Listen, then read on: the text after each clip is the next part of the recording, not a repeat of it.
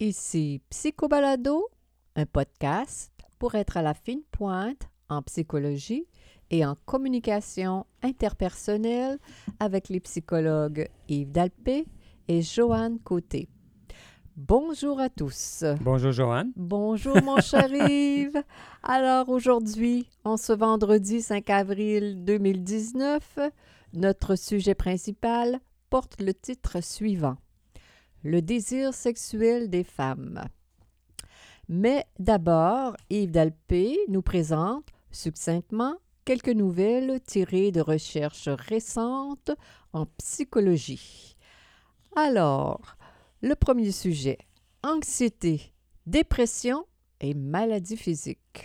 Oui, alors c'est tout euh, euh, c'est tout interrelié, ça, hein, John? On, le sait, on en parle souvent, puis c'est un sujet qui m'intéresse beaucoup. Une revue un, article apparu dans la revue Health Psychology. Mm-hmm. Sur 15 000 personnes âgées, la moyenne euh, était de 68 ans aux États-Unis. Euh, mais ce que j'ai trouvé intéressant, c'est qu'on fait un lien très clair entre l'anxiété, la dépression et des maladies Physique. Et, physique. Et puis, euh, euh, on en a conclu que euh, le fait d'être anxieux et déprimé comme ça, là, c'était au moins aussi dangereux que l'obésité et la cigarette. Oh Alors, quand même quelque chose. Et puis, donc, euh, pour en dire un petit peu plus, que les maladies qui, étaient, euh, qui ont été identifiées, par exemple, bon, euh, l'arthrite, le diabète, le cancer, puis aussi des malaises comme maux d'estomac, mal de tête, des, maux, des douleurs au dos. Alors, hmm. donc, on a vu que plus il y avait de symptômes d'anxiété et de dépression, bien, plus l'incidence de ces mm-hmm. maladies diverses là, mm-hmm. était accentuée. C'est intéressant. Alors, euh, l'autre recherche, alors, on décide plus vite qu'on pense. Ben oui. Ah, on est, plus réactif que réflectif. On, ne s'imagine pas, mais bon, dans une, dans une recherche qui est quand même euh, euh, originale et intéressante aussi, on a on a, j'essaie de voir où est-ce que c'est, où est-ce que j'ai pris ça, là, je cherche, ok, alors, c'est dans, quelle, dans quelle revue? Ah, ça m'échappe, euh, je m'excuse. En tout cas, euh, l'origine est dans le Monitor on Psychology de avril 2019. C'est là que j'ai vu ça. C'est très récent. Absolument.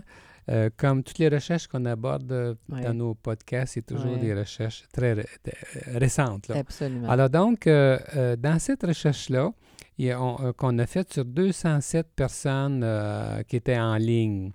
Et puis, on a divisé le groupe en deux. D'accord? Mm-hmm. On a fait, on a montré à des participants euh, une quarantaine de peintures. Puis la question, c'est qu'on allait demander quelles étaient les peintures que les gens aimaient ou pas. Et puis, on voulait voir combien de temps ça prendrait, combien les gens pensaient mm-hmm. prendre de temps pour réfléchir. Pour euh, réfléchir avant de se faire une idée. Alors, dans la moitié du groupe, on a demandé euh, combien de temps ils estimaient que ça leur prendrait, combien de peintures, après combien de peintures ils estimaient qu'ils pourraient se faire une idée là, sur, les peintures qu'ils aimaient ou non? Et puis, euh, à l'autre moitié du groupe, ben, on a tout simplement observé combien de temps que ça prenait aux participants pour mm-hmm. arriver à faire leur choix. Dans ceux qui, euh, dans le premier groupe, l'estimation, l'estimé en bon français mm-hmm. qui était faite par les gens, c'est qu'on on, semblait dire que ça prend, après avoir vu environ 16 peintures, là, on se ferait une idée. De qu'est-ce qu'on aime ou qu'est-ce qu'on aime pas. Oui, si, euh, c'est ça. Tandis qu'en réalité, quand on a observé l'autre moitié du groupe, on s'est rendu compte qu'après trois peintures et demie, l'idée était faite. Euh, les gens savaient ce qu'ils voulaient. Puis on a répété ce genre de, recherche auprès de 1800 participants en utilisant euh, d'autres euh, d'autres euh, D'autres images. comme, comme par exemple, bon, combien de temps ça prend aux gens pour se faire une idée sur ce qu'ils aiment en, en prenant un- euh, une consommation quelconque, euh, ou bien encore euh, combien de temps ça prend pour se faire une idée sur l'intelligence de quelqu'un, Mhm. sur la personnalité de quelqu'un, ou euh, sur qui allait euh, gagner des élections? Alors autant, c'est très Ouais, c'est diversifié. très diversifié. Puis c'est toujours le même, euh, le même résultat, c'est que les gens vont énormément plus vite qu'ils s'imaginent avant de se faire Aïe, une idée. Aïe, aïe, Nos, nos cir- nos circuits euh, neurologiques sont rapides, l'électricité, les, tout, tout ce qui se passe là-dedans, ça va, ça va très vite. Alors, la dernière recherche, on se perçoit correctement. Oui, Une ça bonne c'est estime de soi. pub- publié dans Psychological Science. Et les recherches, les, euh, c'est une recherche qui a été faite sur 33 000 personnes quand même. C'est du monde. à partir de 152 recherches qui avaient déjà été faites. hein. c'est, c'est très à la mode, ça, ce genre de méta-analyse. On- Ouais. on revoit euh, des recherches qui sont déjà faites et puis on, on les revoit sous un autre angle et ça nous apporte des, euh, des résultats euh, nouveaux sur des Mhm. sujets nouveaux qu'on qu'on veut explorer. Et, et on, on s'est rendu compte que les gens, contrairement à ce qu'on pense d'habitude, les gens se, vo- se voient plus, euh, se voient mieux, se, se perçoivent avec plus de, Positivisme? non, c'est pas dans ce sens-là. Se perçoivent correctement, se, plus qu'on pense. Ils ont une bonne évaluation Une- de, une de leurs évaluation défauts, juste leur- leur d'eux-mêmes. qualité. Oui, c'est qu'à ces personnes-là, ces 33 000 personnes-là, par exemple, bon, alors on, on- on a fait, euh, on leur a demandé de se situer euh, en termes là, de, euh, par rapport au ce qu'on appelle le the Big Five, là, les, les cinq Mhm. grands traits. Mhm, Est-ce qu'ils sont ouverts à l'expérience? Est-ce qu'ils sont consciencieux? mhm. Est-ce qu'ils sont extrovertis ou introvertis? Est-ce qu'ils sont agréables? Est-ce qu'ils sont névrotiques? Ça, c'est les grands, c'est les cinq grandes Ouais. variables. Alors, on a demandé aux personnes de s'évaluer, puis on a demandé aussi à des gens de leur entourage de, de les évaluer, des amis, des, gens, de la famille, des, gens avec qui ces personnes-là travaillaient, bien. pour se rendre compte qu'il y a une très grande concordance. La Ah, façon dont les gens se percevaient eux-mêmes correspondait à la, pers- à la façon dont les autres autour les euh, percevaient. Alors, On, a- on- on a l'habitude de penser qu'on n'est pas si bon que ça dans le, la Ouais, dans connaissance de soi. ouais. Une petite surprise ici. Ah. Une belle surprise. Alors, notre sujet principal, le désir sexuel des femmes. Quel Bon. sujet intéressant. Quel Oui. sujet intéressant en 2019 que d'être capable de, de se faire une tête sur euh, ce sujet-là. Oui, désir c'est euh, sexuel des C'est femmes. un sujet intéressant, mais qui est délicat en même temps. Il est délicat. Comme toujours, hein, quand c'est question de différence entre les deux sexes, là, Quand il- hommes, quand il, femmes, quand il est question de sexualité, c'est c'est toujours délicat. Et comme tu dis, quand il est question de comparaison entre les hommes et les femmes, entre les là, hommes et les femmes, les, ça peut provoquer, ça peut être un sujet sensible. Évidemment, là, on peut euh, tout ce qui peut être dit euh, peut être examiné à la loupe parce qu'on n'aime pas euh, que Ce que la recherche nous... on n'aime pas nécessairement ce que les recherches disent. On peut Mhm. les critiquer. On, on a notre propre idée. On peut avoir l'impression qu'il y a, euh, qu'il y a un qu'il y a billet. des euh, favorables ou défavorables et tout ça. Puis dans ce cas-ci, euh, c'est d'autant plus délicat que c'est justement un sujet de friction dans les couples entre hommes et femmes. On a déjà fait un podcast là, Mhm. sur euh, Mhm. la, différence euh, la- sur la question des, de, de la fréquence des relations sexuelles dans Oui, un couple. vrai. Mais ici, on met l'accent sur le, le- la, question, la différence entre hommes et femmes en général. Puis on sait que de tous les problèmes sexuels conjugaux, c'est la question du désir sexuel qui est la principale source de friction et de, et de souffrance même. Et puis, euh, alors donc, euh, on sait hein, que selon notre observation clinique à nous deux, là, Mhm. euh, ça rejoint ce que la littérature dit. Le manque de désir peut être perçu par un conjoint comme expériment du rejet, Absolument. puis menacé par conséquent même la survie du couple. Ça, ça arrive. euh, Ça ajoute, ça ajoute de la tension. Si j'ai beaucoup de désir et que je perçois que l'autre, mais je fais une- des avances et que l'autre ne répond pas positivement, je me sens rejetée. Et ça ajoute, je trouve, généralement, euh, de l'agressivité. Alors là, je suis moins gentille pour mon amoureux. oui, ben, ça et peut là, faire ça. hein, ça peut, ça, ça, ça, ça fait une, une cascade de, de, de- comment dire, de réactions né- négatives. Puis d'un côté, les femmes surtout peuvent se sentir démunies devant leur faible désir pour leur conjoint, puis en déduire qu'elles ont fait un mauvais choix amoureux, c'est pas le bon amoureux? Ben, surtout, oui. Es-tu d'accord? Après la, la, période de, la passion amoureuse, sou- souvent quand, au début de la relation, on- le désir est sensiblement le même, l'incertitude amoureuse, l'excitation, la nouveauté fait en sorte que le désir peut, comment dire, on a l'impression que le désir est relativement équitable, mais une fois que la relation est établie, la relation amoureuse est établie, là, les gens, je, je dirais ça comme ça, se, la vraie personnalité peut-être ou la, la- Ben- peut, peut se manifester? C'est-à-dire que... euh, en regard du désir. Oui, ça peut... euh, Ça peut arriver. peut Je, arriver. je dis pas On sait qu'en général, de toute façon, il y a une diminution de la fréquence, mais lentement au cours des années. ça. Exactement. Mais là où je voulais en venir, Joanne, c'est que quand le désir baisse un, un peu, j'étais en train de parler des femmes, là, elles- elles- les femmes peuvent penser que leur désir sexuel serait plus fort avec un autre conjoint potentiellement plus adéquat. Euh, alors, ça, c'est une autre, euh, ouais. alors potentiellement plus adéquat. Comme le danger, si là. le danger, c'est dire, je suis installée dans une relation amoureuse, j'ai un enfant, deux enfants, trois enfants, qu'importe, on sait. Euh, bon, il y a toutes sortes de, variations euh, liées euh, du désir sexuel féminin lié à la maternité, bon, et- etc., lié à l'énergie. Et euh, on peut, il faut, comme on dit en mon québécois, dealer avec les différences entre le conjoint, entre l'amoureux et l'amoureuse. Oui.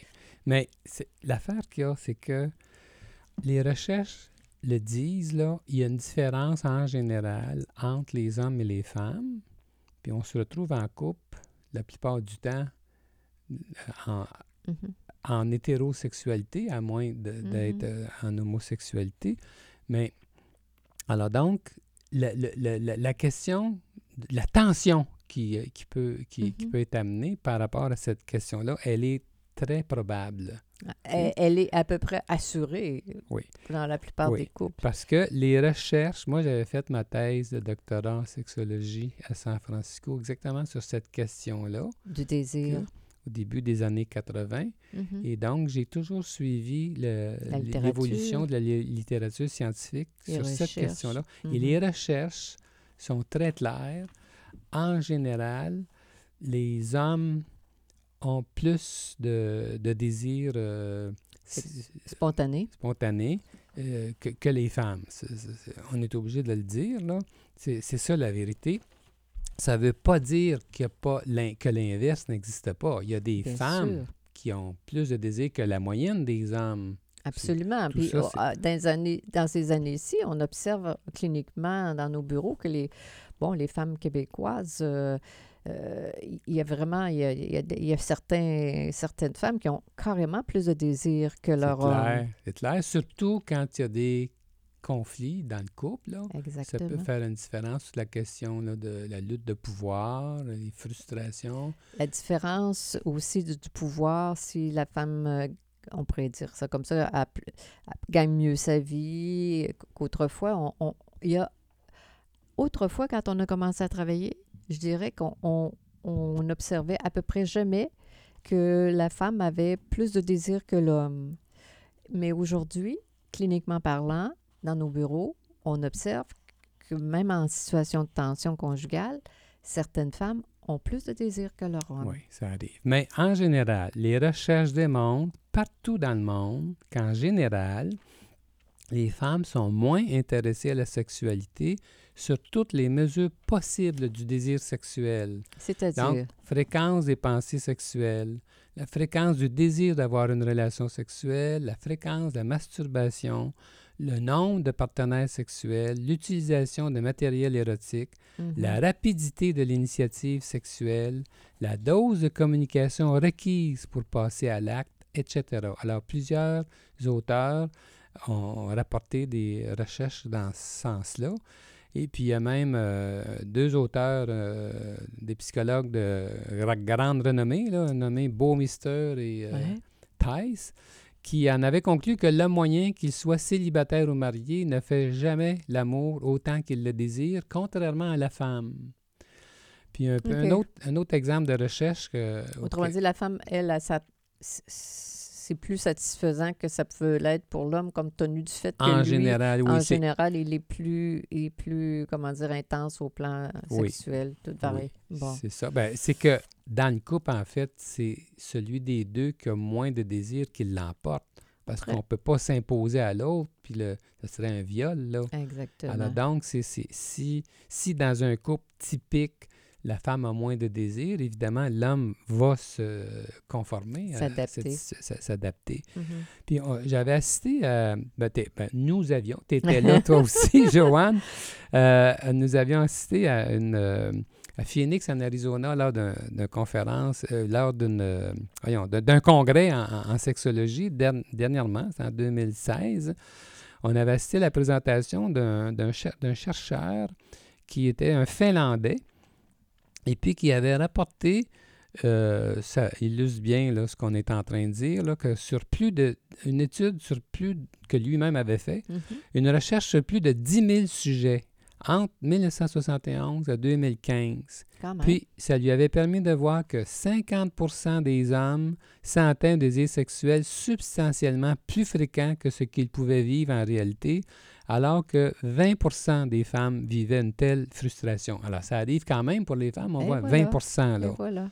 Alors, euh, donc, euh, mais Et C'est quand même la moitié, hein, pre- presque la moitié, 20 c'est que 50 ouais, quand même. Ouais. Alors, mais c'est ah, donc c'est pas par hasard si la raison la plus fréquente qui amène les femmes en thérapie sexuelle est le manque d'intérêt dans la sexualité qui crée de la détresse personnelle puis met de la tension dans le couple. Ouais. Alors, il y a, il y a vraiment euh, une raison à ça.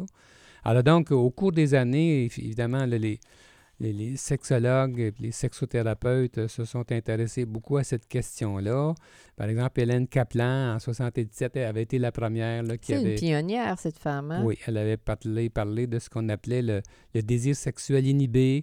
Euh, puis, euh, Toute la catégorisation du désir, au- du plus faible au jeu- jusqu'au euh, au fort désir, là, là, c'est- quand même très utile ce qu'elle a Puis fait. elle, puis elle avait proposé des, des- des thérapies pour ça et tout ça. Mais après, ça avait été un- plus ou moins critiqué. On, s'était dit, bon, ben, on, on serait peut-être mieux de pla- parler de différence de désir sexuel dans le couple. Euh, c'est peut-être un thème plus approprié, Ben, c'est plus constructif, à tout le moins. constructif. Mhm. Et puis euh, ensuite, euh, ensuite, par la suite, euh, un nommé Zilberger l'avait.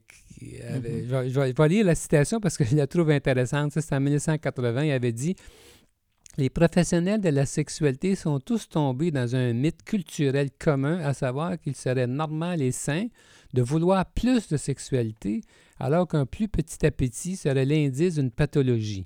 Ah, c'est ça, qui est- pas c'est fou. ça qui est négatif, c'est de voir ça comme une pathologie alors que c'est une différence. Oui, c'est ça. C'est pas, c'est pas constructif. Puis, par la suite, on, on a, on a préféré le thème, ben, j'en parlais tantôt, de différence de désir, de désir sexuel dans le couple pour, dé- pour dé- décrire le malaise conjugal entourant cette différence.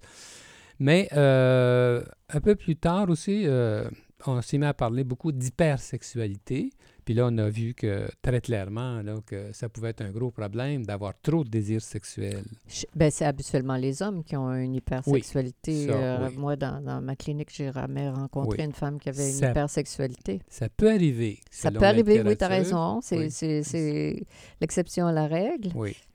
Mais euh, l'hypersexualité, ou on peut dire la dépendance à la sexualité On aussi? peut, oui, c'est un synonyme, en C'est un synonyme, Oui. ça, c'est, c'est, c'est- Mm. On peut dire que c'est, ça peut être une pathologie quand même. Oui. euh, Mais là où je veux en venir, Joanne, c'est moi qui ai proposé le sujet, là. bien sûr. C'est que c'est quand même mon domaine, de, c'est ce que j'avais choisi pour euh, ma thèse de doctorat, donc j'ai toujours suivi ça de proche. Mais récemment, une voix se fait entendre qui remet en question la perception du désir sexuel des femmes. Si on va un petit peu plus loin, euh, il y a une, euh, une nommée Catherine Hall qui en Catherine 2010 a écrit, en 2010 a Mhm. écrit alors que la majorité des hommes ressentent Mhm. le désir sexuel de façon spontanée et pensent beaucoup à la sexualité. Ouais. La plupart des femmes ne sont pas comme cela, surtout en vieillissant et une fois qu'elles sont établies dans leur relation de couple à long terme. Ce Mhm. changement ne devrait pas être diagnostiqué comme une dysfonction sexuelle. Je trouve ça tout à fait euh, pertinent, là, que Ouais. ce soit pas Ouais. une pathologie, mais c'est, j'appelle ça, c'est la vie, c'est, c'est la maturité de, de chacun, c'est une Ouais. différence, et c'est pas, c'est pas un- une tare, en, en Ouais. fin de compte. Des auteurs comme une nommée Basson, là, Ouais. suggère maintenant que le désir féminin serait souvent plutôt réactif et que cette perspective normaliserait le vécu des femmes inquiètes d'être fautives. C'est ça.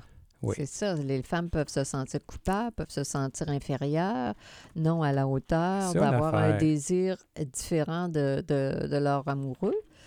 Et là, qu'est-ce qu'est-ce que vous voulez? C'est- J'appelle ça, c'est la vie. Je veux dire, l'homme a pas, généralement a plus de désir, la femme en a moins, mais ni un ni l'autre n'est à blâmer dans, dans, dans cette différence-là. Oui. Alors donc, euh, selon cette conception-là, euh, s'il n'y a rien de sûr là, dans tout ça, c'est, on est encore en train de, dans le domaine de la sexologie puis de la science, euh, on cherche à comprendre. Mhm. Alors, selon cette euh, façon de voir les choses, des femmes avec des difficultés sexuelles ou sans de telles difficultés parlent de désir réactif plutôt que de conscience initiale du désir sexuel. Il y a des recherches qui, vont, qui montrent que ça peut aller dans ce sens-là. Euh, Est-ce que tu peux donner un exemple d'un désir ré- réactif de Bien, ce que je veux dire par là, c'est que au début, j'entends ça souvent, mon entrevue, au début, la- mettons que l'homme a envie de faire l'amour avec sa- sa- son amoureuse, Mhm, puis elle n'a pas tant le goût que ça, mhm. d'accord? Puis elle se laisse entraîner et ça fonctionne. Ensuite, elle est contente, elle est heureuse, Ben puis il n'y a pas de problème là. Mais, mais, mais c'est la même chose, je ne sais pas comment dire, que ce soit le sujet de la sexualité, à mon avis, ou un sujet, je ne sais pas, moi, féminin. euh, euh, je t'invite à, je, mon Dieu, comment je pourrais dire ça, à venir cuisiner. Ça fait, ça fait peut-être euh, un peu euh, euh, bizarre comme exemple. Le coup, tu pas le goût. Puis euh, une fois que tu es, dans la cuisine, puis les odeurs, Oui, puis là, oui. tu, tu, tu, Oui, tu en, là, tu en apprécies, en Mais apprécies oui, oui, je com- comprends, Joanne, mais c'est que dans le cas de la sexualité, là, le- le- le- la valeur significative est, est beaucoup plus importante. Le problème, c'est que là, on est au cœur de la relation amoureuse. Puis si on ne comprend pas ces choses-là, si on ne sait pas ces nuances-là, on peut mal décoder. Par exemple, le- le- la femme elle-même, j'ai entendu ça souvent en entrevue, la femme elle-même peut s'imaginer que c'est qu'elle Elle qu'elle est est- anormale, que- que- soit qu'elle est anormale ou encore qu'on entend peut-être plus souvent maintenant, c'est qu'elle pense qu'elle n'est qu'elle est, qu'elle est pas avec le bon La bonne amoureux, personne. la bonne personne. Elle se dit, si j'étais avec la bonne personne, je- je- J'aurais du désir. j'aurais du désir, je serais passionné. C'est un signe que je Ouais. suis pas passionné, donc Ça je fait la devrais- preuve de C'est grave, ça peut amener, ça peut amener la personne soit à dans, réfléchir à- manière euh, de très... manière destructrice par rapport à son amour, qui Ouais. est peut-être bien correct. Alors, peut ça, même s'amener dans des relations extra-conjugales. Elle peut, euh, elle peut euh, devenir euh, inquiète de, Ouais. du- du- de son mariage en pensant que à partir de ça, qu'elle Elle qu'elle peut- évalue négativement. C'est ça, elle peut additionner des variables comme ça pour se faire la preuve qu'elle n'est pas avec la bonne personne, alors que ce que tu dis, c'est que le message, c'est que on- une fois qu'on est établi dans la relation, en règle générale, et qu'on vieillit, c'est ça que le- le- Oui. par rapport à l'auteur, le C'est désir est qui réactif. pensent ça, oui, c'est que ça serait plutôt normal. Mais Et- ça ne veut pas dire que, euh, en termes de fréquence, que euh, la fréquence doit tomber euh, à une fois par mois. Là, c'est pas ça que c'est. Mhm. Justement, là, c'est que pour que ce, ce qui est normal, c'est qu'il y ait quand même, euh, jusqu'à un âge avancé, des relations sexuelles régulières. Euh, ça Ouais. baisse un petit peu avec l'âge, mais euh, on a déjà parlé, là, même à 70 ans, les couples mariés en bonne santé font encore l'amour à toutes les semaines. Absolument. Mais là, j'étais, j'ai plus insisté sur la question de d'évaluation du désir. Là, euh, comme on dit, là, si la femme a l'impression qu'elle désirait pas tant que ça s'avancer, Mhm. mais euh, s'imaginer que Oui, oui, ça c'est serait ça. Si elle ajoute ça, plus d'autres variables, plus d'autres variables, elle peut faire, elle peut se faire la preuve comme de quoi qu'elle n'est pas avec la bonne personne. C'est ça, c'est ça mon point. Alors, mais c'est, délicat parce que je sais que ça peut être mal interprété, comme on disait dans- au début dans l'introduction.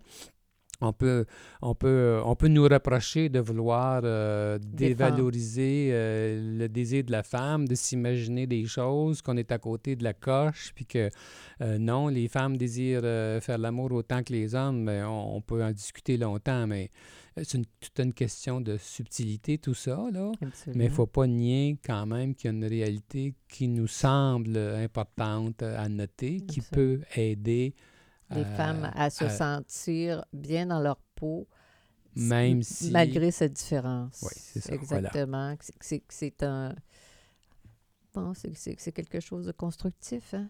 Ben, j'espère bien. Bon, alors, on va se laisser avec ça pour cette semaine, Joanne. Ah, ça passe trop vite. C'était Psycho Balado avec les psychologues euh, Joanne Côté et Yves Dalpé.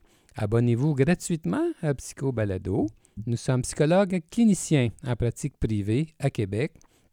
Pour plus d'informations sur qui nous sommes, sur nos livres, nos services et nos podcasts, consultez notre site web www.dalpécoté.com. Bonne semaine à chacun de nos auditeurs et, Et à bientôt. vendredi Au prochain. revoir. Au revoir.